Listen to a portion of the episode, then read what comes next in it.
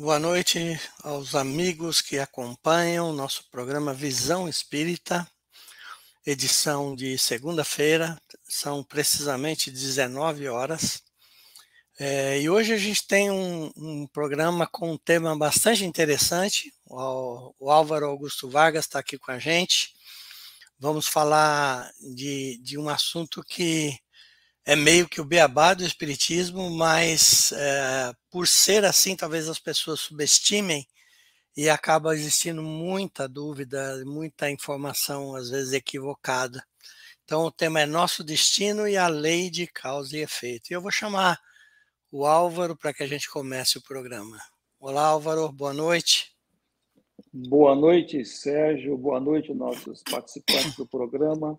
É sempre uma grata satisfação estarmos juntos nesse bate-papo uh, espírita. A gente sempre aprende alguma coisa, lê, conversa. E estamos aí contando também com a participação dos daqueles que querem fazer perguntas. E, dentro possível, nós vamos tentar respondê-las. Joia. Álvaro, eu estava dizendo aqui que é um, um tema que é o beabá do Espiritismo, mas que em muitos aspectos existe muita desinformação sobre isso, né? O pessoal às vezes mistura é, temática de espiritualismo com, com espiritismo. É o que mais tem. É o que mais tem. É, eu vou começar com, com uma pergunta que geralmente é uma que gera um pouco de confusão. Tem um, um roteiro predestinado para a nossa existência, Álvaro? Na visão espírita, a Terra é uma escola e nós reencarnamos aqui para evoluir.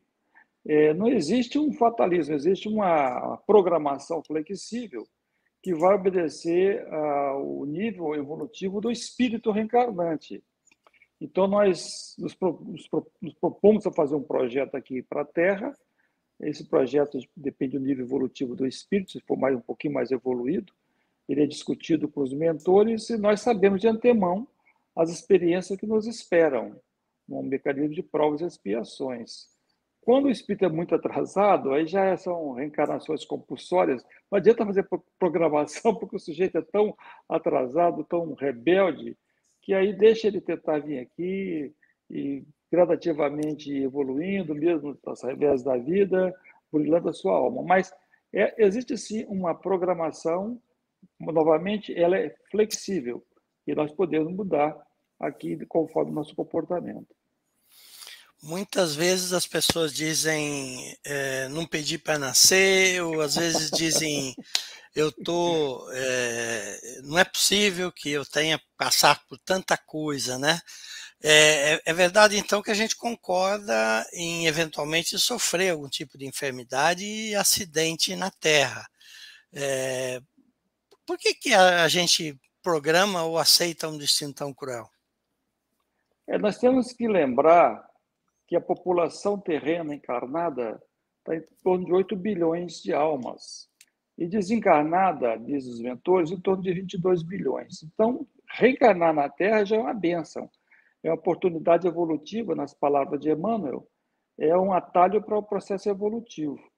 Quando nós voltamos para o mundo espiritual, na erraticidade, o espírito já com certo nível evolutivo, ele, ele não tem necessidade de alimentação, porque ele é o espírito, ele não tem necessidade de sexo, ele não sente frio, não sente fome, mas tem uma coisa que vai pesar muito nele, é a consciência. Ele olhar para trás e ver as bobagens que fez aqui na Terra, as, principalmente as oportunidades desperdiçadas. Tem reencarnações que as pessoas ficam andando em círculo, não evoluem intelectualmente, mas não evoluem eh, moralmente perde muita oportunidade. Então, a, a, a consciência pesada, o espírito implora aos mentores a oportunidade reencarnatória para ter o esquecimento provisório, ele quer esquecer as maldades que fez. Então, esse período que fica aqui 80, 100 anos, aqui encarnado, é uma bênção para ele. Ele fica aqui, esquece, ele vai reencontrar pessoas que ele prejudicou, travestido na outra roupagem carnal, mas o espírito que ele tinha, um débito, uma, alguma coisa que ele fez de errado, então ele tem a oportunidade de ressarcir esses espíritos. Então é uma oportunidade maravilhosa esse reencontro aqui, e conforme for a lesão que ele causou a alguém, ele pede para passar as mesmas experiências. é uma forma de é, tirar esse peso da consciência, de voltar renovado, kits perante a sua consciência. Porque Deus não condena ninguém, mas nós nos condenamos. A nossa consciência é que é o nosso tribunal divino que vai nos cobrar. Então, nós conversamos com os mentores nesse projeto reencarnatório e pode ser que existam experiências dolorosas, experiências difíceis. Então, vamos ter certeza absoluta que Deus é Pai, Deus é bom e jamais nos colocaria numa situação difícil. Nós, nós construímos um caminho difícil para nós mesmos. O, o Pai Celestial nos deu livre-arbítrio, mas nem sempre a gente usa esse livre-arbítrio de forma inteligente. Ele usa para cometer crimes, cometer maldades, e lá no mundo espiritual nós nos arrependemos. E, e esse arrependimento é doloroso. Então, a gente aceita resignadamente as experiências que temos que atravessar aqui. O problema é quando chega aqui, a gente reclama, nossa, está muito difícil a coisa, eu não pedi isso, joguei, joguei pedra na cruz. Não, não jogou pedra na cruz, não, fez muita bobagem. Mas ainda são almas em evolução e cometemos erros. E temos chance de resgatar esses erros através do mecanismo reencarnatório. Muito bem. É... Você começou a tocar nesses aspectos, acho que a gente pode explorar um pouquinho mais, é, na questão de destino relacionado à formação das famílias. A formação das famílias, é, eu me recordo muito de um adágio que é tido como francês, adágio popular, que fala que o criminoso sempre volta ao local do crime. Não sei se realmente é francês, mas alguns autores colocam como uma, um adágio popular francês. Pode, pode ser até que seja real isso mesmo, não importa o autor que escreveu isso. Então, no mundo espiritual, a gente se prepara e faz reencarnar aqui, o espírito, conforme as lesões que provoca, ele cria um magnetismo é, para atrair as coisas que ele provocou. Então, não, não existe esse emissário do mal para nos trazer é, de sabores, problemas. Não, nós atraímos pelo nosso magnetismo negativo, pela nossa conduta infeliz de encarnações passadas. Nós podemos mudar, diminuir, atenuar esse magnetismo negativo. Pela caridade, exercício do amor, a gente pode atenuar isso aí. A mesma coisa acontece nos reencontros. Então, a gente desenvolve o magnetismo de atração e volta ao lugar do crime. O criminoso volta para o lugar do crime. Nós vamos encontrar naquele círculo de espíritos que nós estamos sempre em grupo, às vezes evoluindo em grupo, a gente vai estar se reencontrando e vamos ser atraídos para aquelas pessoas, aquelas situações que nós temos alguma lesão moral causada no passado. Pode ser que o espírito é muito atrasado, às vezes ele está, olha, a melhor aproximação é o José com a Maria, mas o José chega aqui, ele encontra a Maria, mas ele acha a Josefina mais interessante, mais bonitinha, depois é, é, é a Chiquinha, então ele, então ele pode, pisar na. escorregar mesmo, né? E não, e não, não cumprir a programação ideal, porque ele é muito, novamente, ele é flexível, não tem o fatalismo. Mas esses reencontros sempre vão acontecer é, pela, nossa, pela nossa atração. Talvez para explicar um pouco melhor, é muito comum gente comentar no Espiritismo acerca dos desencarnes coletivos. Nossa, mas como é que juntou mil, como foi aquele da, aquela, Twin Tower lá na em Nova York, né, que é a Torre Gêmeas? Como é que aconteceu que as 3 mil pessoas estavam juntas? Pois é, elas foram atraídas naquele dia para aquele local. Antes de encarnar, nós temos uma intuição muito forte de estar em determinado local. E a gente é atraído para aquele local. E se é para a gente morrer, desencarnar pelo acidente coletivo, a gente vai estar naquele local. Eu mesmo tinha que fazer uma programação de viagem uma vez e um raciocínio que não faz nenhum sentido para mim hoje, analisando por que eu mudei meu roteiro de viagem, não fazia sentido. Eu fiz um roteiro esdrúxulo completamente, e por fazer um, um roteiro de viagem que não tinha nada a ver, eu escapei de um voo, de um voo de um avião, que dos passageiros que embarcaram, nenhum escapou. Coisa, não era para mim estar naquele avião. Então, você, de certa forma, você tem uma intuição de você estar no lugar ou não estar naquele local. Então, isso acontece também nos relacionamentos. Então, nós vamos nos reencontrar e parece que é como fosse um vazio na pessoa, um sentimento de complemento, ele achar aquela pessoa que ele tem um certo débito, uma certa aproximação. Não vão confundir com aquela teoria equivocada da alma gêmea. Tá? É uma sensação de, de reparo. Você, você sente que deve alguma coisa àquela pessoa, você se aproxima dela. É, é uma coisa intuitiva do espírito. E o, o ideal é que essas famílias se formem e possam no ambiente doméstico, desenvolver a, a cordialidade, a fraternidade, porque passou aquela, passou aquele, aquele glacê do bolo, aí quando vai provar o bolo ao longo dos anos, pode ser que esse bolo seja tão, tão saboroso assim, mas enfim, se reencontraram. Podem ficar juntos ou não, depende da, da permanência, da, do entusiasmo de ambos em, em completarem realmente esse projeto. Porque, novamente, é flexível, mas um projeto que não é completado nessa encarnação vai ficar para a próxima, né?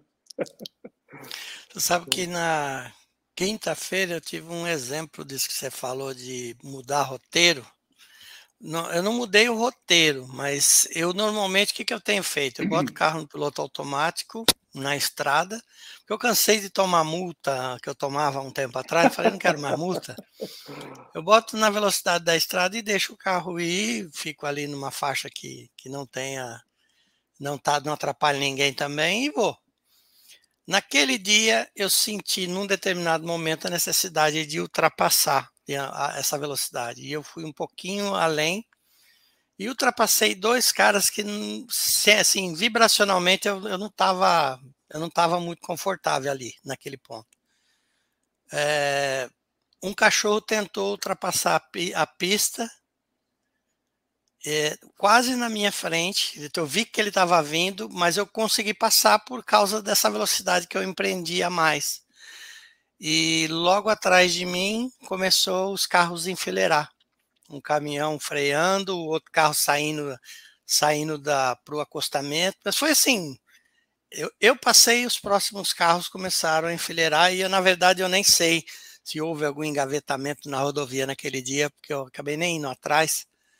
Mas foi uma coisa assim que eu, eu fiquei pensando, falei, normalmente o que eu tenho feito já há muito tempo, é, é, eu fugi um pouco da regra ali, mas é porque começou a me dar uma, uma angústia, assim, e, e, quer dizer, eu fugi de um roteiro que não era predeterminado ali, porque eu ia acabar me envolvendo num acidente ali é, no meio da no meio da rodovia, a estrada tava, não estava tão boa, estava com chuva, tinha um monte de contexto. Então, às vezes, a gente a gente tem essas coisas. Eu tenho um amigo que ele escapou de dois acidentes de avião é, gravíssimos. Um deles foi aquele da, se não me engano, foi o da Tanque é, Congonhas, que ele inclusive bateu num prédio de almoxarifado da TAM mesmo, que ele desgarrou da pista. Esse era, era o seu? Eu tenho um amigo que ele. ele, Mas ele estaria ele, dentro do avião. Tá você estaria dentro desse. É. Eu tenho um amigo que ele, ele é lá da Bahia. Ele, ele é lá, ele está lá em Porto Seguro agora. Ele escapou de dois, esse mais um outro também que foi bastante divulgado. Ele nesse dia ele conta que ele brigou com a com a pessoa que estava atendendo porque ele tinha o espaço no voo e não tinha mais. Ah, é, overbooking é normal acontecer, né? É comum, é comum, é. Ele brigou com a moça, tudo, e falou, tá bom, não tem mais jeito. E dali a pouco ele ficou sabendo do acidente em São Paulo e foi, voltou levar flores para a moça e agradecer por ela ter salvo a vida dele. A bola é, bateu na trave. A bola bateu na trave. Mas esse aí ele tá fazendo ela essa, brincando, eu brinco com ele bastante, porque é. ele escapou de dois. É. Vamos lá. É, seguindo, seguindo essa mesma essa questão né, de, de destino, é, muitas pessoas, Álvaro, vão atrás de cartomante, vidente, é, buscando entender como é que vai ser o futuro. E essas pessoas pretensamente adivinham o nosso futuro. Tem algum fundamento isso? Não, isso não tem fundamento. A própria mediunidade, Jesus explicou, dá de graça o que de graça receberes. E a mediunidade é uma, uma concessão divina, e por ser uma concessão divina tem que ser respeitada é, dessa forma. Não é, não é para ferir lucros, não é para ferir dinheiro. É, porque a mediunidade pode ser caçada, a pessoa pode perder essa mediunidade. E quem tem essa essa capacidade de, que, de, que professa essa, esse tipo de profissão é o engodo, está iludindo, ludibriando as pessoas. É, não, não, nós não recomendamos cartomantes de bola de cristal na evidência, que é fraude. E aqueles que querem ler alguma coisa da parte do passado, pode ser que sejam médios transviados, que têm os obsessores com eles, que vão dizer alguma coisa. A do presente e do passado, sim, porque os obsessores sabem o que nós fizemos, mas o futuro, não. O futuro, esse, essa, essas médias elas estão fraudando e tirando recursos da pessoa de forma indevida. Uma pessoa sensata não iria no cartomante nem vidente, não. Não, não, não dessa forma. Pontualmente, Álvaro, em determinados momentos da, da história humana, a gente vê algum tipo de predição. Se a gente pegar os profetas judaicos, alguns reis, é, é, e, e, e, também no Novo Testamento, algumas questões de Jesus, é, a gente viu algumas previsões que se concretizaram, né? Como, como que a gente explica isso? Esse é um tema muito interessante, Sérgio, porque é, vamos separar aqui duas coisas. O próprio Kardec ele fala da mediunidade e presciência, a capacidade de ver o futuro. Jesus tinha isso, mas Jesus não mede de Deus. Ele previu desde a destruição de Jerusalém, destruição do templo. Ele fala no capítulo 24 do Evangelho de Mateus, esse momento que estamos atravessando da transição planetária, das dores, né, os problemas que estão passando. Mas ele tinha essa visão Muitas vezes, alguns desses profetas do passado, eles recebiam, através dos mentores, a sua orientação. O caso, por exemplo, um dos médios mais completos da história que a gente tem notícia é João Evangelista. Ele era um médium perfeito, ele todo desdobramento, tinha tudo. E ele escreve, inclusive, o Apocalipse, na ilha de Patmos, já bem em idade avançada, e ele o faz em desdobramento. Ele sai do corpo e os mentores levam ele para ver as situações futuras, ele volta e reporta, ele escreve. É um pouco parecido com a mediunidade da saudosa Ivone Pereira. Ivone Pereira ela saía do corpo, entrava em contato com o mundo espiritual, via as coisas, conversava com os mentores, voltava e escrevia. Em alguns casos ela fazia isso, tá? Mas Jesus, Jesus, Jesus tinha essa visão. O nível evolutivo dele de espírito puro permitia. Temos alguns médios assim mais atuais, mais atuais, né, que como nós tratamos e outros videntes, que com toda certeza recebiam apoio do mundo espiritual para algumas revelações. A gente tem que entender que essas revelações, essas profecias, elas são para não acontecer. Realmente são, são alertas para a humanidade mudar de rumo. É, porque você vai falar alguma coisa, olha, se você seguir esse rumo, você vai dar mal. Você vê como é que é a concessão divina conosco, proteção divina para nos ajudar. Eles eh, nos dão as instruções para mudar o nosso comportamento, a transformação moral, e quando está todo mundo seguindo o rumo errado, dá um alerta, olha, a coisa vai ficar feia, muda de, muda de comportamento. Então, as profecias têm esse sentido. Então, a profecia é diferente, essa profecia do passado, dos, profetas hebraicos, do próprio Mestre Jesus, é diferente das catomantes de hoje, aí do século 20, 21, né? vendendo, vendendo, lendo as cartas, jogando outras coisas. Respeito o modo de viver das pessoas, mas eu sugiro que as pessoas não, não busquem esse tipo de, de situação. O que existe também é uma, uma questão, às vezes, até estatística, né? Se você olhar tendências e inclinações do ser, você meio que, de certa forma, consegue dizer, né, baseado nas, nas decisões anteriores, você diz com um percentual, às vezes, alto, de quais são as decisões futuras e, eventualmente, consequências futuras. Mas a beleza do ser humano é que ele é imprevisível, né? Ele pode, da noite para o dia, mudar o, o seu comportamento, né? Com toda certeza. E, e Álvaro, é, quando, quando, quando nós falamos de, de profecia, então, não dá para dizer, não dá para afirmar que elas sempre se realizam, certo? Não, nem sempre, mas geralmente tem realizado porque o homem é teimoso, né? o homem é muito teimoso. Mas tem um episódio interessante, é do Jonas. Né? O Jonas foi um profeta, ele viveu no século 8 a.C., e Jonas recebeu a missão de ir para Nínive, a cidade grande da Síria, que era inimiga, inclusive, de Israel, para convencer a população a mudar de rumo. Olha a tarefa que o Jonas teve. Tem história meio assim, é, de, de, lenda, né? Que ele foi. Mas a história de Jonas, ele, ele não aceitou. Ele falou: não, não vou lá para esse, esse, lugar que pode me matar lá em Nínive. Né? Nós somos inimigos declarados da, da, dos assírios. Mas então ele foge, entra num barco com outro rumo, no meio da viagem, uma tempestade muito grande, os marinheiros supersticiosos ficam preocupados. E ele, muito inocente, fala: ah, acho que meu Deus está zangado comigo, que ele me deu a tarefa de ir para Nínive e eu não fui. os marinheiros falaram assim: não seja por isso, pega ele e joga do mar. o problema é seu, se vira aí, negão, pula aí do mar. Aí as próprias ondas do mar claro, a ação dos espíritos, o levam para a praia. Na, na, Bíblia diz que ele foi engolido por uma baleia. Né? Então, a coitada, a baleia não, deu nem garganta para fazer isso. Né? Mas essas são. É, tem que deixar assim, as lendas, de, as, as, narrativas de lado e tirar o teor real da, da história. Então ele vai para Nínive e ele consegue convencer a população a mudar o procedimento. Era um procedimento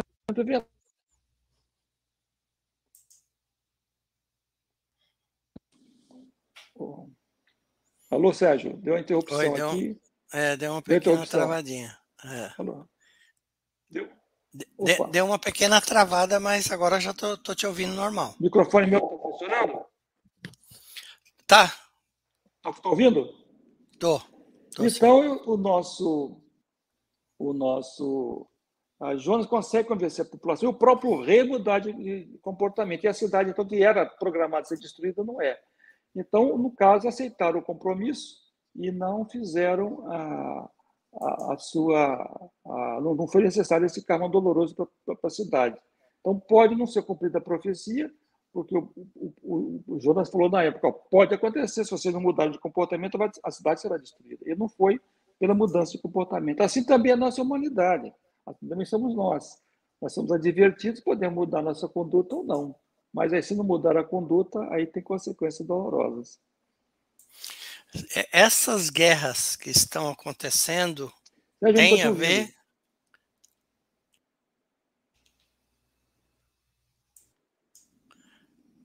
Melhorou?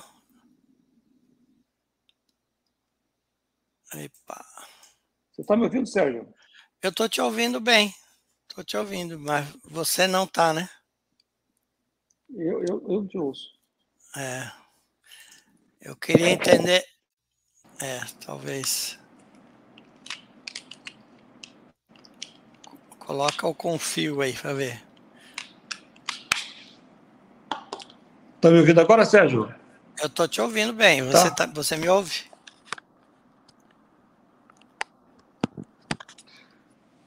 Sérgio, eu não tô te ouvindo. Você, você não tá me ouvindo?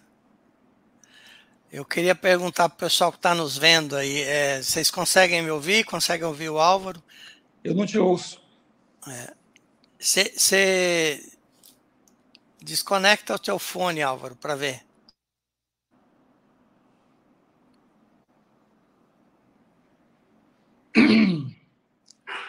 É. Você quer que eu saia e entre de novo, Sérgio? É, vamos tentar. Vamos tentar. Estamos tendo alguns probleminhas aí, mas é, ele já entra novamente vamos ver. Eu gostaria de saber se vocês. Ah, obrigado, Vilma. É isso que eu queria saber, se vocês estavam conseguindo ouvir. Eu ouço muito bem o Álvaro, mas é, algum, algum problema no retorno dele lá que ele não está conseguindo ouvir a gente. Mas ele já, já deve entrar e a gente continua o programa. É, a, a, questão, a questão que nós vamos abordar é a questão da, dessa guerra né, que está tá assolando aí o planeta e, o que, que, o que, nós podemos dizer em relação ao tema de hoje sobre essas guerras.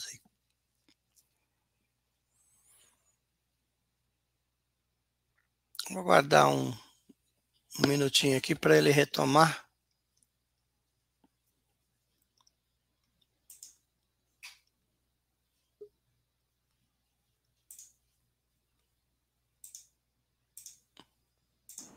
Olá, tá me ouvindo? Eu não sei o que aconteceu aí que eu, eu, eu não te ouvia. É, eu perguntei para os nossos ouvintes, a Vilma Vargas, ela disse que estava ouvindo nós dois, mas acho que era no teu retorno aí. Então voltamos, voltamos ao vivo aí. Legal. A Eliana também está dizendo que ela está ouvindo a gente. Vamos, vamos continuar. Legal, obrigado, obrigado pessoal. O pessoal sempre, sempre nos auxilia aí. Álvaro, nós estamos falando na, na questão assim dessas guerras que têm assolado a humanidade.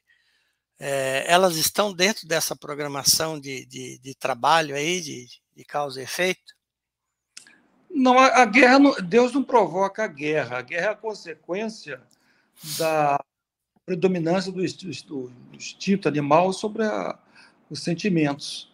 é, mundo um dia regenerado não vai ter mais guerras, vai predominar paz, a harmonia, o relacionamento entre os homens. Mas é, já sabendo de antemão da psicologia do homem, do seu intuito de guerra, ah, o Jesus, de certa forma, aproveita esses momentos de embate para o mecanismo de desencarne coletivo. Então, a gente tem, por exemplo, quando Allan Kardec ia reencarnar, Napoleão Bonaparte ele veio para organizar a França e, e, evitar que a França fosse esfacelada, porque a gente lembra que os impérios da época estavam todo mundo contra a França, iria entrar, ia, ia retalhar a França. Não podia, porque a França seria o berço da, da do, do kardecismo, né, da, da, da, revelação de Allan Kardec lá com a publicação do Livro dos Espíritos. E também tirar um pouco o sistema da época, monárquico, que era muito atrasado. Então, a, a Napoleão veio com essa missão, mas ele se expandiu, ah, né? Destruição, mas de certa forma ajudou. A gente vê, por exemplo, a segunda, as guerras, a Primeira e Segunda Guerra Mundial, foi lamentável, uma destruição muito grande. Mas moldaram a Europa. E muitas pessoas desencarnaram no mecanismo de seleções, de provas e expiações coletivas também. Então, isso aí acontece. As guerras são uma consequência da, da violência humana. Mas certas é, desencarnes coletivos vão, que tem que acontecer vão acontecer. Mas não precisa ser com guerra. Pode ser, por exemplo, de um tsunami, como aconteceu lá na Indonésia, pode ser com terremotos, desastres aéreos. Então, as, a, o desencarne coletivo, quando tem que ocorrer, irá ocorrer pela lei de transformação, que necessita que seja dessa forma. Agora, o homem pode antecipar suas provas e expiações. Nós estamos hoje vivenciando uma situação lá na Ucrânia que é perigosa. Não, não tem que acontecer aquela guerra, aquela destruição. Mas, pelo livre-arbítrio coletivo do homem também, ele pode provocar e antecipar as suas, as suas expiações nessa, no mecanismo da guerra. Legal. É, uma, uma outra questão é, agora falando na, na, na questão do, do, islamismo, né, que ele professa o fatalismo, é, aonde o nosso destino já estaria determinado por Deus. O que, que o Espiritismo fala sobre isso? Olha, o Espiritismo é totalmente contra essa postura do, do, do Islã de fatalismo. Isso iria negar a chance da gente mudar o nosso comportamento. Você vê que a, a lei de causa e efeito, ação e reação, é, ela é instantânea. Da mesma forma que eu tenho uma programação que pode acontecer, por exemplo, o indivíduo ele vem com a possibilidade de ter um câncer, um tumor maligno. É, ele, ele tem, uma, energia negativa que vai provocar isso. Mas ele chega aqui, muda o comportamento e se conduz de forma tão boa que, em vez de ser um tumor maligno, vai ser um tumor benigno. Então, não tem um fatalismo do Islã que isso está escrito tem que acontecer. Está escrito pode acontecer, aí sim. É que faltou a Maomé, que Maomé foi um, um médium que veio com a programação, autorização de Jesus, para tentar melhorar o, a, a, a, mensagem do, da Boa Nova, porque na, na Europa a igreja romana estava transviada da sua missão principal. Então, Maomé foi, opção, Maomé foi o plano B. Mas não deu certo, Maomé não. Maomé acabou, tem que passar para o plano C.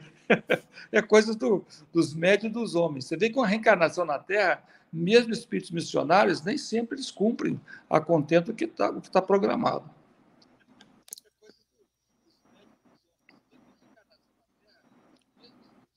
Correto? Legal, legal, Álvaro. E, e se a gente. É, nós sabemos que, que o Espiritismo é uma, uma religião cristã, apesar das pessoas, e algumas pessoas, muitas vezes dizerem que não, né? Mas o fundamento do, do, do, do Espiritismo é cristão.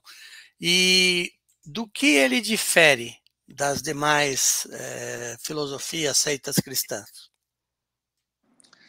Olha, o, a base moral do cristianismo, do espirit, que o espiritismo adota, é a mesma base moral das religiões é, católicas e reformadas, é a mesma base moral. Mas difere na questão que a gente coloca da reencarnação. Tanto as igrejas reformadas como a Igreja Católica Romana é crer na unicidade da existência, uma só existência suficiente para chegar a céu e inferno. E o Espiritismo não aceita isso aí, coloca como necessidade da pluralidade das existências, que vi na Terra várias vezes, e seguindo a lei de causa e efeito. É, a gente vai, nós somos herdeiros de nós mesmos. Então, nós temos sempre que evoluir. Parte do princípio que Deus nos criou simples e ignorantes, chegaremos a espírito puro pelo nosso próprio mérito, reencarnando e evoluindo. Então, essa é a principal diferença. Aceitamos também a comunicação com os espíritos. Nos centros espíritos, nós temos as reuniões mediúnicas e os médios entram em contato com o mundo espiritual, recebendo instruções. Mas a gente vê até na, no Novo Testamento, está cheio de fatos mediúnicos. Jesus, inclusive, conversou com dois espíritos encarnados lá no Monte Tabor, quando ele tem a transfiguração. Ele conversa com Elias e com Moisés. Quer dizer, ele mesmo conversou. Todos os seus seguidores, apóstolos, o colegiado do Galileu, conversou com, com um morto. Jesus tinha sido crucificado. E Jesus apareceu, conversou com eles várias vezes, em várias situações. Teve no, no final, quando tem a ascensão lá na Galileia, 500 pessoas, os 500 da Galileia, foram assistir, ouvir as últimas instruções de Jesus. Ou seja, então, a, essa comunicação com o mundo espiritual ela é muito importante. Isso as igrejas não aceitam e ficam presas em dogmas, dogmas teológicos, que não aceita discutir. Já o Espiritismo tem os dogmas científicos. Tudo que a gente tem como dogma, como princípios, são questionáveis, discutidos e comprovados. Com isso, o Espiritismo está muito a par com a ciência, é, aceita a ciência, tanto que a ciência, a filosofia e a religião, e é a religião mais é, eletiva para o homem do século XXI, que é racional, questiona e quer respostas rápidas e sensatas. Só o Espiritismo consegue fazer isso. Então, nós, espíritos, consideramos o verdadeiro cristianismo é o Espiritismo, porque resgata a mensagem pura de Jesus que ele nos trouxe na antiga Palestina. E uma, e uma dessas, um, uma das é, é, informações vitais, relevantes, é a reencarnação. É, mas nós sabemos que outras filosofias também acreditam em reencarnação, por exemplo, o budismo. É, faz um paralelo para nós, Álvaro, o, entre o, o, a reencarnação pelo Espiritismo e a reencarnação pelo budismo. É, o budismo não aceita, por exemplo, a individualização da alma. A alma, uma pessoa morre e ela volta para uma, um uma universal de vida lá. Então, perde individualidade. Então, você não faz muito sentido. O budismo não aceita Deus como nós vemos, o criador de tudo, o céu da terra, do universo, não vê dessa maneira. O budismo aceita, como assim o, o hinduísmo também, a metapsicose, que é a reencarnação em plantas e animais. E já o espiritismo fala, não, o espírito nunca retrograda, a gente sempre evolui. Ah, uma vez que você é uma alma humana, você não vai, não vai ser uma, uma planta de trigo, ou tomate, ou um gato, ou um cachorro. Não, não é assim. Então, essa é a diferença básica. Agora, os princípios morais do budismo são muito bonitos, dos hinduísmo também, de ser a pessoa boa, ser ética. Ah, ambos falam do karma, da, da, lei de causa e efeito, mas, é, mas vamos lembrar que o hinduísmo, como o budismo, são religiões muito antigas e tinha suas limitações. Para a época, atendeu. Como, por exemplo, quando teve Moisés com o Decálogo, o judaísmo, atendia a época. Não era época de muito raciocínio, muito ignorante. Tanto que de Moisés para Jesus passaram 15 séculos até formar, para chegar a boa nova de Jesus. E Jesus esperou mais 18 séculos para apresentar o Espiritismo, ou seja, uh, trazendo instruções novas, esclarecendo a humanidade. Então, não podemos agora, no século XXI, querer é, usar como base racional religiões tão antigas que não evoluíram. Então, o Espiritismo é a síntese de todas as religiões no aspecto moral e no aspecto de racionalidade para a transformação moral do homem. Legal. E quando, eh, quando nós falamos, bom, já, já que a gente está falando um pouco de fatalidade, céu, inferno, é, você falou do catolicismo, essa questão da, da vida após a morte, é, fala um pouco sobre isso, o que acontece com a, com a alma do homem após a morte. É interessante porque é, a gente vê como é que é limitada a visão da humanidade. Você tem aí quase, quase 60% da nossa humanidade, está, tanto os religiosos, elas seguem o, o, a igreja cristã, o protestantismo e católica romana, ou islamismo. Então, é, você está falando do universo talvez de é, 5 bilhões de pessoas, praticamente. E acreditando no inferno eterno, acreditando no céu e no inferno. Aí você vai para o catolicismo, que é um paraíso, um céu beático, né? você vai parar lá e ficar contemplando. É, e seu filho e sua filha, se por acaso desviaram do bom caminho, ah, não, se eles erraram, vão para o inferno eterno. Agora, pensa assim, analisar com bom senso. Qual pai com a mãe que está no paraíso no céu, onde o filho dele ou a filha dele está no inferno eterno? Então não faz sentido. Que Deus carrasco é esse? Porque os nossos filhos podem cometer os maiores crimes. Mas a gente vai ser sempre nossos filhos, a gente vai amá-los. Eu me lembro quando eu ia para uma reunião da União das Sociedades Espíritas em São Paulo, quando existia o Carandiru ali naquele presídio, que já foi demolido. Mas na época eu ia, passava lá em frente, eu, meu coração ficava apertado, porque era sempre no domingo de manhã e aquela fila enorme de mães para visitar o marido ou o filho presidiário. É, é doloroso, mas ah, podia ser um criminoso, um crime terrível, mas a mãe estava lá para agasalhar o seu filho, o seu marido. Quer dizer, o perdão ali da mãe com o filho, o perdão humano. Imagina Deus conosco. Como é que ele vai condenar alguém para o inferno eterno? Então não existe isso. Quando você vai para o céu, um céu de ociosidade não faz também sentido. Todo mundo trabalha. Jesus disse: Meu pai, eu trabalho e meu pai trabalha também. O trabalho sempre constante. Então o céu de, de, ficar de contemplativo também não faz sentido. E quando você vai para o céu do Islã, esse, é esse é um pouco mais complicado é um um céu erótico. O homem vai chegar com 72 virgens e tem vinhos. Quer dizer, está estimulando a sensualidade aberrante, né? 72 virgens. Você fala em casar com uma esposa, já é sempre meio complicado, e de 72 esposas. E aí um vinho, que é, é álcool, né? Então, assim, não faz sentido. E é a segunda religião do mundo, é o islamismo. Sem nenhuma crítica à religião. Mas esses, esses dogmas não fazem sentido. Então, a humanidade está muito ignorante e necessita despertar. Então, a gente vê que o Espiritismo chegou no momento oportuno, mas vai levar um certo tempo para que o indivíduo abra um pouco mais, tira a venda dos olhos e vá uh, questionar esses dogmas. Ele pode continuar sendo, sendo islamita, seguir professando o Islã, professando a Igreja Católica, mas, por favor, vamos usar o bom senso e pegar os, os postulados espíritas, porque o espiritismo não veio destruir religiões, ele veio complementá-las. Bom, Álvaro, uh, expandindo um pouco a explicação em cima do tema causa e efeito, é, os nossos. Uh, nós temos aí o corpo material e temos o, o, o corpo astral, o perispírito, como nós chamamos. Esse corpo astral, ele é impactado pelo peso das nossas ações? Acho que seria legal você dar um panorama sobre isso.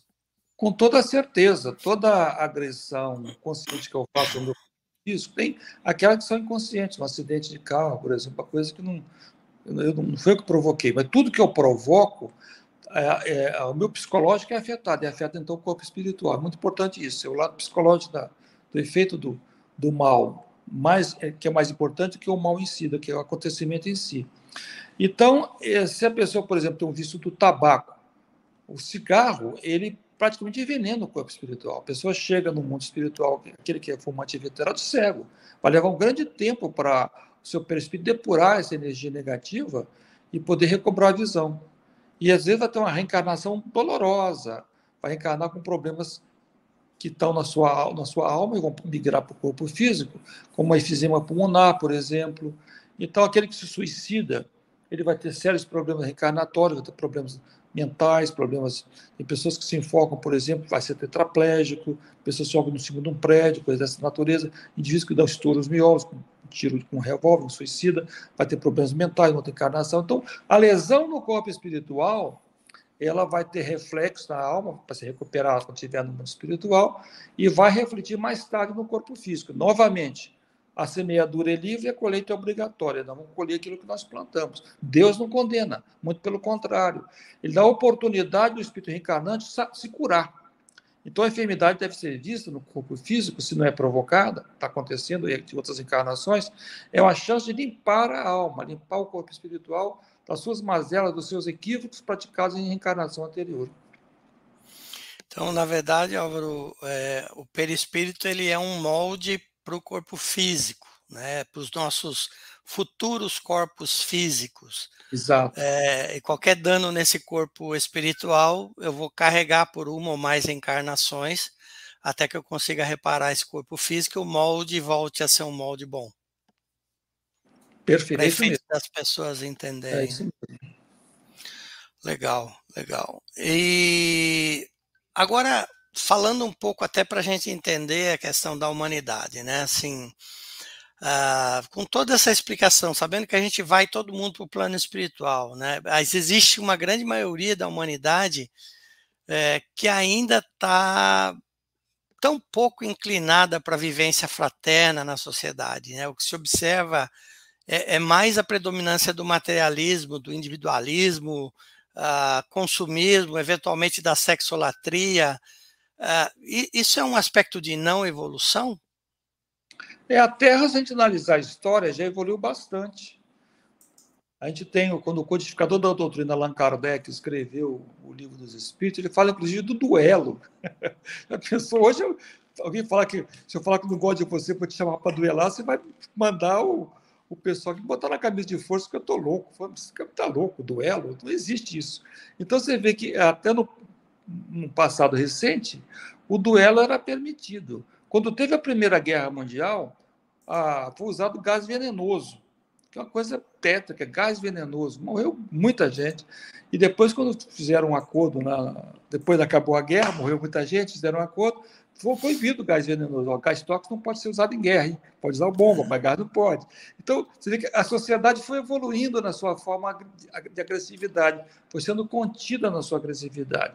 Então, o mundo, a Terra já foi um planeta primitivo, de primitivo para provas de expiação onde nos encontramos, já foi uma longa trajetória. Ao longo dos séculos, o homem foi evoluindo, aquela belicosidade, foi desenvolvendo mais seu sentimento. Então, há realmente uma evolução, mas ainda não atingimos um patamar que Jesus, há dois mil anos, nos convida. A fraternidade, o amor, a, a tolerância uns com os outros. Não existe amor que haja pelo menos tolerância e uma relação de, de respeito, de honestidade. Então, isso aí tá, tá ainda está um pouco longe de conquistar, mas estamos chegando lá devagarzinho. Poderia ser mais rápido ah, e menos sofrido se as pessoas optassem por uma transformação moral mais radical. É, não, saber onde não... está, desenvolver a autocrítica e mudar o comportamento. Mas a, a nossa sociedade ainda tem parâmetros equivocados para questão de moral. A gente vê que você vê pessoas em alta corte, ou políticos, né? Ah, não, mas se é legal eu posso fazer, mas pode ser legal, mas é imoral. Se é imoral, no aspecto da justiça divina, é imoral.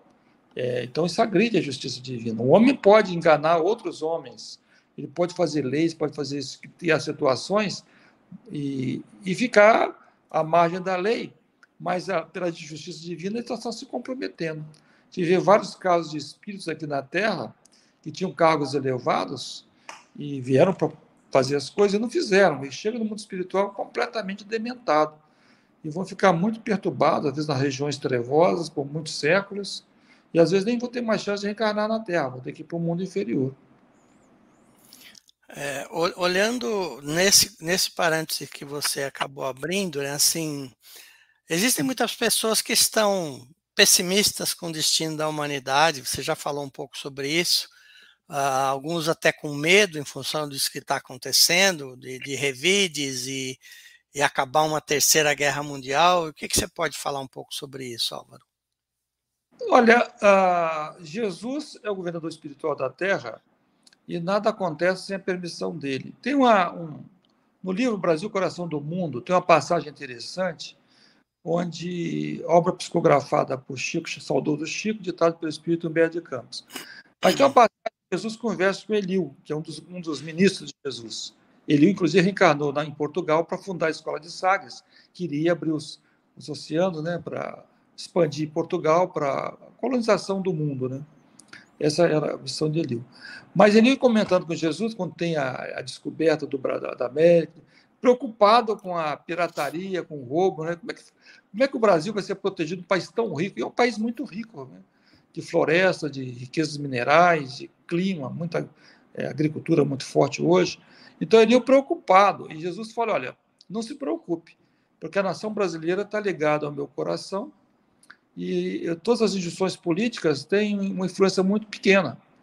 Então, assim, o alto determina o que vai acontecer. É muito interessante isso. Tá? Então, não tem a mudança. Tem uma outra passagem nessa mesma obra, quando tem ali Dom Pedro, Dom Pedro II recusa voltar para Portugal, e o, a corte estava chamando para ele voltar para Portugal, que queria que o Brasil voltasse a ser colônia. E Dom Pedro II recusa ir para Portugal. Perdão, Dom Pedro I. Dom Pedro I recusa Portugal. Então, Dom João VI fala para Dom Pedro I ficar, ficar no Brasil, e Dom Pedro I diz que não vai voltar. As tropas portuguesas que estavam ali estacionadas no Rio de Janeiro estavam estrategicamente colocadas em cima do monte para bombardear e destruir o Rio, para que Dom Pedro I voltasse para Portugal. Mas Ismael, seguindo a orientação de Jesus, ele chega em espírito e se aproxima do comandante militar português e, com as suas vibrações de paz e amor, consegue tocá-lo no coração, para não fazer isso, para não bombardear o Rio de Janeiro. Aí os, o comandante decide sair, do, sair do, da, dos morros lá que contornavam o Rio de Janeiro e vão lá para Niterói, aguardando os navios para voltarem para Portugal. Então, assim, a intervenção de, de Jesus é sempre oportuna. O outro episódio também muito interessante, está no livro Caminho da Luz, ditado pelo Espírito Emmanuel, psicografado pelo Salvador do Chico, é sobre é, um episódio que aconteceu no século, aproximadamente século XVI, se não me engano, com o Felipe, é, rei da Espanha, que ele decide invadir a Inglaterra e destruir a Inglaterra. A Inglaterra, naquela época, não era uma nação poderosa, chamada Invencível Armada. Foi para destruir. Aí é decidida a destruição dessa armada uma tempestade e não chegam é, não chega a atacar realmente a, a Inglaterra. Ou seja, inter, existe sempre interferência divina para que as coisas não aconteçam. Mas, na nossa programação aqui evolutiva, tem certas expiações e provas coletivas que nós temos que passar. Então, igual nós mencionamos anteriormente, você pode ter os cataclismas naturais, terremotos, tsunamis, destruição, ou nós podemos antecipar, se a gente tiver com muita pressa em voltar para o mundo espiritual, uma guerra nuclear, como está uma possibilidade com, a, com essa Rússia aí é, invadindo a Ucrânia. Não vou entrar no meio dessa, dessa, dessa guerra, mas é uma coisa que está preocupando. Tá? Se for acontecer uma guerra nuclear, não é para acontecer.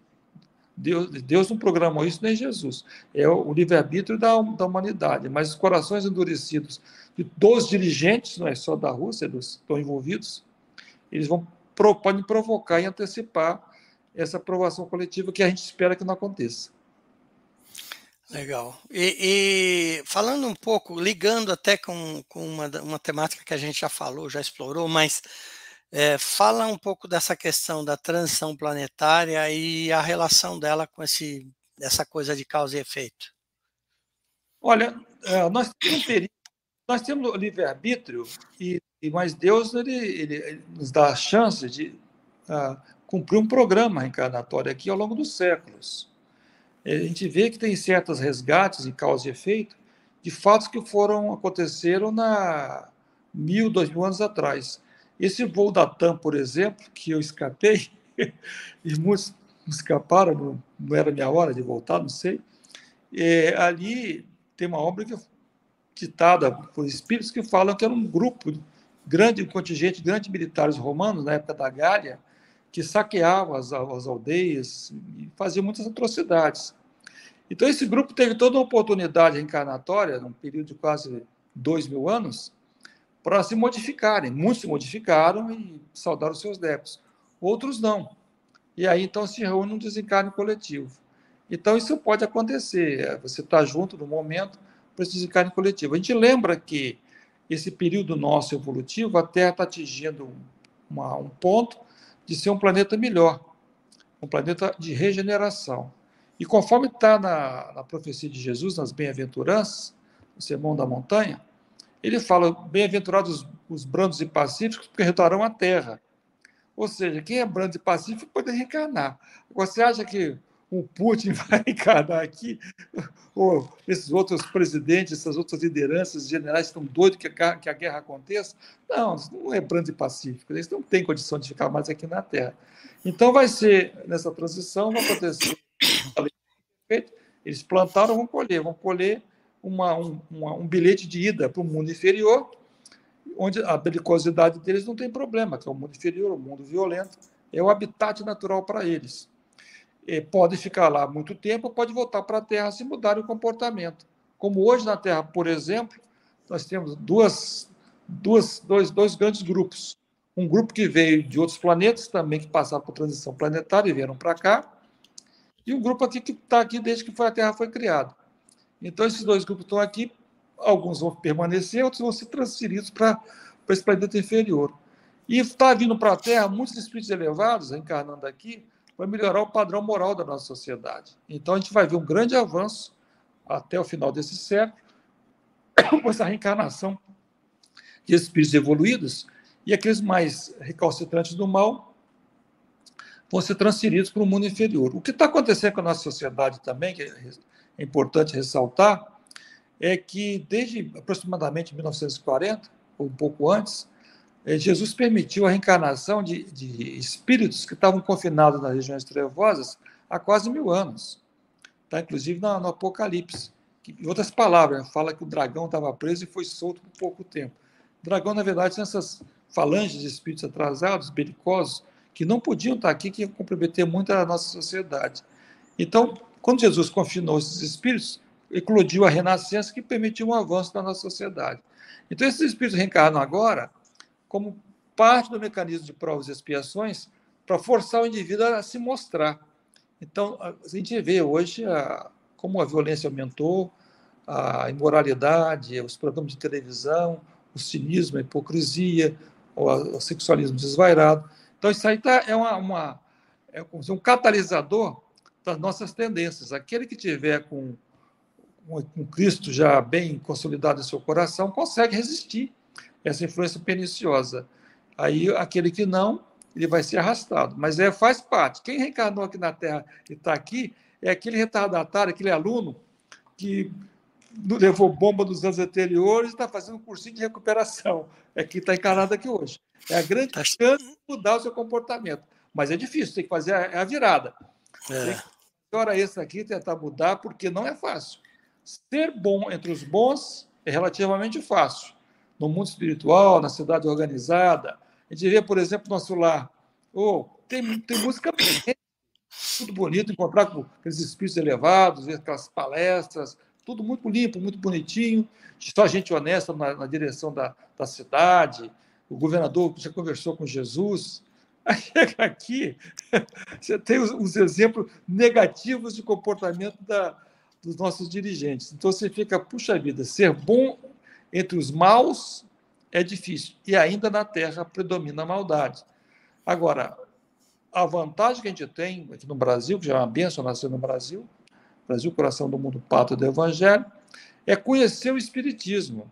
Porque o conhecimento espírita, ele consegue esclarecer e nos dar condições de mudar o nosso comportamento. Porque eu estava conversando um dia desse até com uma pessoa, falando sobre a por exemplo, na lei de causa e efeito, perda de entes queridos, por exemplo, um filho, uma filha que morre no acidente, muito jovem, ou uma enfermidade que abate sobre a família, a pessoa fica traumatizado.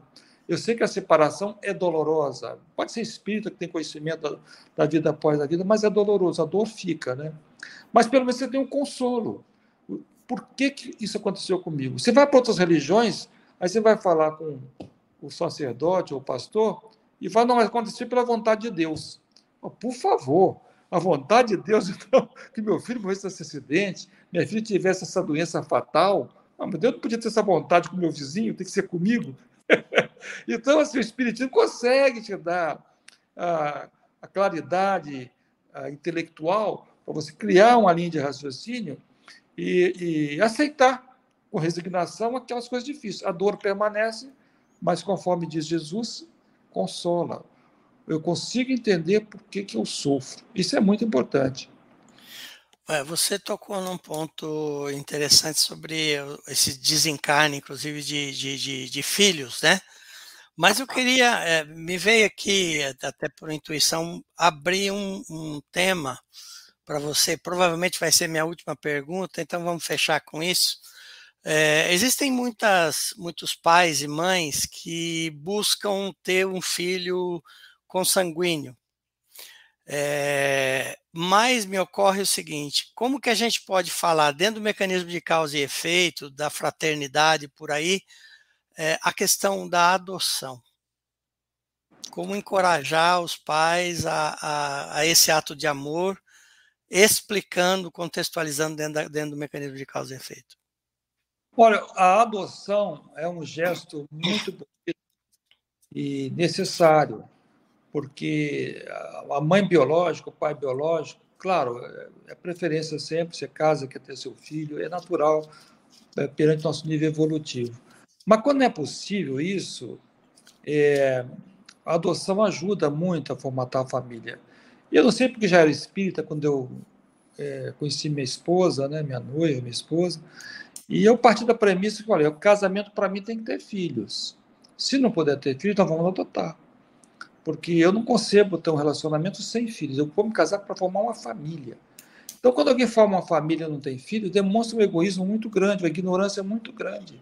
Porque nós não criamos o espírito. O espírito está ali, biologicamente falando, ouvindo pela adoção, é um, é se aproximou, como eu falei lá no início, tipo um magnetismo, vai chegar para a gente. E às vezes vai chegar justamente para nos ajudar. Tem casos, por exemplo, que o casal, por ser recalcitrante nessa questão sexual em encarnações passadas, não consegue ter filhos. Aí adota. Adota a criança, daqui a pouco a mulher engravida também. Ela saudou aquele débito kármico. Ah, poxa, eu, eu adotei e já engravidei logo na sequência. Por quê? Porque se liberou daquela energia, aquele karma que ela tinha, que não permitia essa, essa gestação. Ela falou, não, eu tinha que passar por essa experiência. Então, uma prova de humildade, de, de ideal de mãe, tinha que superar. Então, a adoção permite os espíritos chegarem. Tem vários casos que espíritos missionários querem ajudar o casal, mas aí os mentores falam, olha, esse casal não tem merecimento para receber a sua ajuda. Mas ele insiste, insiste, advoga na causa daquele casal, vai lá em cima, conversa com os ministros, e tem toda aquela ah, vai, dá um jeitinho, ajuda, deixa ele, deixa esse mentor, deixa esse espírito dominado ir lá ajudar esse casal. Aí, pô, tem mas, tem um, mas tem um porém. Não pode nascer biologicamente, tem que ser através da adoção. Sabe o que você vai fazer? Você vai ajudar, mas eles têm que ter pelo menos um mínimo de merecimento. Vai ser pela adoção. Então, esses espíritos chegam através da adoção, como missionários, como benfeitores, justamente para ajudar aquele casal. Então, dizer que você não sabe qual espírito que vai vir, você não vai, você não vai adotar a criança, você não sabe de onde vem, olha, Nossos filhos nós sabíamos de onde veio também, nós sabíamos antes de reencarnar.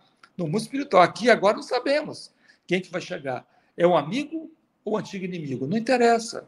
É agora é a chance de reatamento à, à, à luz da, da, boa nova de Jesus. É uma oportunidade de reencontro. Assim deve ser vista a Terra. A Terra é um mundo de provas e expiação. Não vamos nos iludir. Os nossas, nossas famílias são provas e expiação também. Não é um negócio à parte, faz parte do todo. Então, sendo provas de expiação, vamos entender que, pela adoção, ou biologicamente falando, o espírito que está ali presente é aquela necessária estar. E vamos ter toda a paciência, a tolerância, a harmonia, nos evangelizar muito, ter muita paciência para que as coisas possam dar certo. É bem, então, para todo mundo ouvir, o corpo físico, papai e mamãe ajudam na construção dele mas o espírito que vai habitar aquele corpo é aquele que é necessário para o nosso aprendizado, para resgate, para reparação e tudo mais. É, então não importa se está vindo pela, pela fecundação natural ou se está vindo pela fecundação divina, né? Como sendo um ato de amor da adoção. Não sei porquê, mas me ocorreu te perguntar isso para a gente contextualizar. Acho que alguma mamãe que está nos assistindo uh, fez essa pergunta para nós sem, sem é, e o perispírito capturou aqui. Álvaro, tudo que é bom às vezes dura pouco, né? Chegamos aí ao final, ao final do programa. Foi um programa muito gostoso, porque a gente pôde falar de assuntos, como eu disse no começo, assuntos que podem ser feijão com arroz dentro do espiritismo, mas existe ainda muita desinformação e, e as pessoas acabam confundindo religiões espiritualistas com conceitos espíritas, então a gente colocou os pingos nos is aí, muito legal. É, eu vou me despedindo de todo mundo, agradecendo. É, um beijo para todo mundo que estava nos acompanhando, seja online ou que está vendo o vídeo ou verá o vídeo depois é, pelo YouTube ou pelo Facebook. E passo as palavras, as últimas palavras para você, Álvaro, e uma, uma prece de encerramento. Uma oportunidade muito boa, sempre gosto de estar aqui com o Sérgio, nessa conversa fraterna. Evidentemente, foi um brainstorm sobre o assunto, vários assuntos relacionados com causa e efeito, mas tem também seus apêndices, então, essa, essas questões. E lembrar que essa caminhada nossa é uma programação e nós vamos evoluir. O espírito nunca retrograda, sempre evolui, mas vamos aproveitar ao máximo a, essa oportunidade, desenvolvendo e fortalecer nossa fé em Deus e nós mesmos. Se nós temos uma cruz para carregar, ela não é mais pesada que, que nossos ombros podem suportar, porque assim é a vontade de Deus. Conforme o refrão popular, Deus dá, Deus dá o frio conforme a roupa. Então vamos ter serenidade, equilíbrio. O mundo pode estar um pouco confuso, mas nós podemos manter a paz, a serenidade, na confiança da proteção divina e na confiança em Jesus. Então vamos elevar os nossos pensamentos, pedir a Deus, nosso Pai, que nos ilumine a todos, que nós possamos ter uma noite de equilíbrio, de serenidade, e que os bons amigos do mundo maior estejam conosco, harmonizando as nossas almas e nos dando a energia necessária para recompor as nossas forças. Que Deus nos ampare a todos. Boa noite.